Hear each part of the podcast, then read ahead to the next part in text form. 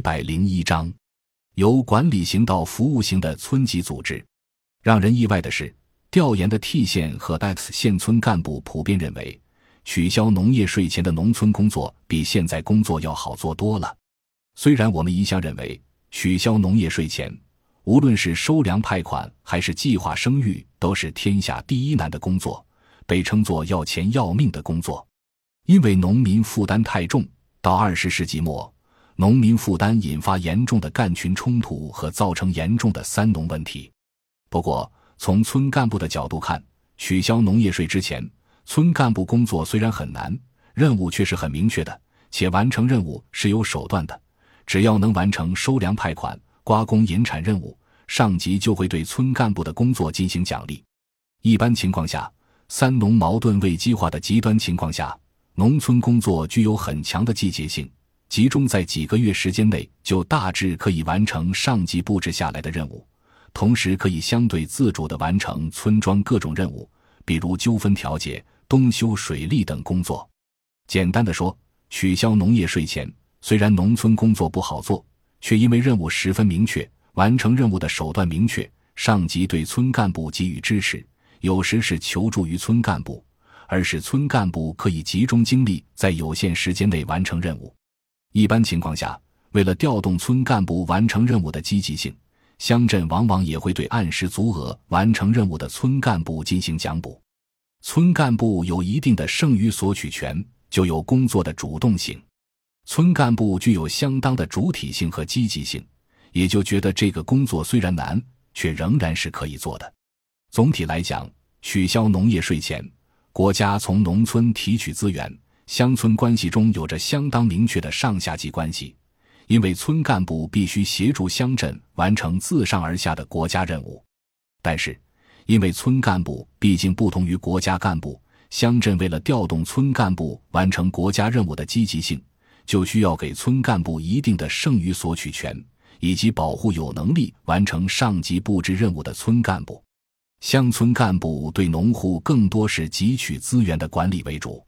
取消农业税后，国家不再向农民收取税费，相反，国家开始向农村输入越来越多的资源。这种资源的输入主要有两种形式：一种是通过项目制，由国家直接在农村进行项目建设，为农民改善生产生活基础设施；这些项目一般都不会经过村干部的手。另一种是通过一卡通直接发钱到农户，典型如农业综合补贴，这也是不经过村干部手的。还有一种国家对农村的资源输入，虽然也是直接发给农户，不过究竟是发给哪个农户，必须经过村干部的评议，村干部因此就在国家资源下乡的过程中有了一定的发言权。这种资源中比较早也比较典型的是农村低保及危房改造项目。农村低保及农村最低生活保障，就是将农村收入低于当地最低生活保障线的农户纳入救助的一项制度。不过，农民收入很难计量，谁是低保户就需要有一个复杂的评定过程。在评定不规范的情况下，村干部就可能在分配低保指标时优亲后友，甚至有很多地方将低保指标当作治理资源来使用。农村低保事件中出现了各种完全违背低保政策初衷的乱象，出现了关系保、人情保、维稳保、治理保，甚至出现了开豪车吃低保的情况。为了治理农村低保乱象，地方开始创造出各种复杂的规范化的制度。最典型的就是河南邓州为了规范村级治理而创造的四亿两公开制度。这个制度的初衷就是为了治理农村低保。危房改造和党员指标分配中的乱象，比低保制度实际影响更大的是国家的世纪战略精准扶贫。为了防止精准扶贫中再出现扶贫资源的滥用，国家制定了极为详细复杂的精准扶贫制度体系，包括建立了自下而上的扶贫数据库，贫困户建档立卡信息汇集到国家扶贫信息系统，而且国家通过各种办法来督查扶贫工作。通过各种渠道来获取扶贫信息，以做到最为精准的扶贫，让扶贫资源真正用到扶贫上。从我们调查的 T 县和 X 县来看，仅仅精准识别贫困户就花了三年时间，投入了巨大的人力物力，填写了无数表格，经历了很多次回头看、再回头看的折腾，且几乎所有扶贫工作都是由上级国家机关下派第一书记长期驻村实施。如前已述，因填报扶贫表格而累倒下派第一书记的事情绝非孤立，在低保、扶贫等大量国家资源下乡的过程中，为防止资源被滥用。国家开始制定越来越详细的规范性要求，从程序和制度上对村干部进行约束。资源越多，约束越细致，督查力度也越大。在二零一零年以来，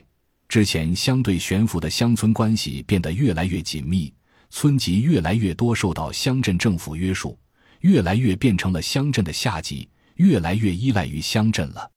随着国家向农村输入资源的增多。国家各个部门都在资源下乡的过程中对村干部提出要求，上级不断向村干部布置任务，并对村干部完成任务情况以及完成任务过程进行考评督查。这样一种注重过程的、要求村干部办事留痕的、自上而下的督查机制，造成村干部几乎把所有时间和精力都集中到完成上级布置的任务，以及证明自己按上级规范要求完成任务之上了。当前国家与农民的关系中，国家向农村转移资源，都是为了改善农民的生产生活基础设施，为农民提供服务，解决各种特殊群体基本保障与服务的问题。这样来看，村级组织就不再要像取消农业税前一样，从农民那里提取资源，其主要功能也就是为农民提供服务。所以，现在村级组织又被称为服务型组织。国家希望借助村级组织的服务能力，将自上而下转移下来的大量惠农资源真正用到惠农的方面。国家向农村转移的资源越多，就越是要对掌握一定资源支配权的村干部进行规范约束与督查，就越是会要求村干部按程序办事，办事留痕。取消农业税前，国家要借助村干部来完成提取资源的任务，因此。国家就必须要调动村干部完成提取资源任务的积极性与主动性。村干部在与上级的谈判中就比较有主动权。在当前国家资源下乡的情况下，国家不再需要村干部完成向农民提取资源的任务，而只要求村干部规范使用国家资源来达到政策目标。所以，国家对村干部最主要的要求就是资源使用权安全，不被滥用。有效办法当然就是让使用资源的程序规范、过程公开。国家对村干部的要求就越来越多，就有了各种程序性的制度、限制性的规定、过程中的督查以及对村干部办事留痕已被上级查验的要求。简单的说，国家不相信村干部，村干部在使用每一笔资源时都必须按国家规定使用。国家随时可以要求村干部提供合法合理使用了资源的自证证据。有点吊诡的是，国家从农村提取资源时，村干部有更大的主体性和主动权；但在国家大量向农村转移资源的过程中，村干部却被越来越多的自上而下的规范要求捆住手脚，越来越失去了主体性和主动权。取消农业税前。主要服务于国家从农村提取资源的村级组织，因为具有主体性和主动性，而有大量时间与村民群众打成一片，也有解决村民群众问题的能力。当前国家要求建设服务型村级组织，村干部的主要时间与精力却几乎都用于应付上级布置下来的各种任务和用于自证清白的各种形式上，而没有真正主动服务村民群众的能力与积极性了。管理型的村干部有服务能力，服务型的村干部却失去了服务村民的主体性、主动权与能力。感谢您的收听，本集已经播讲完毕。喜欢请订阅专辑，关注主播主页，更多精彩内容等着你。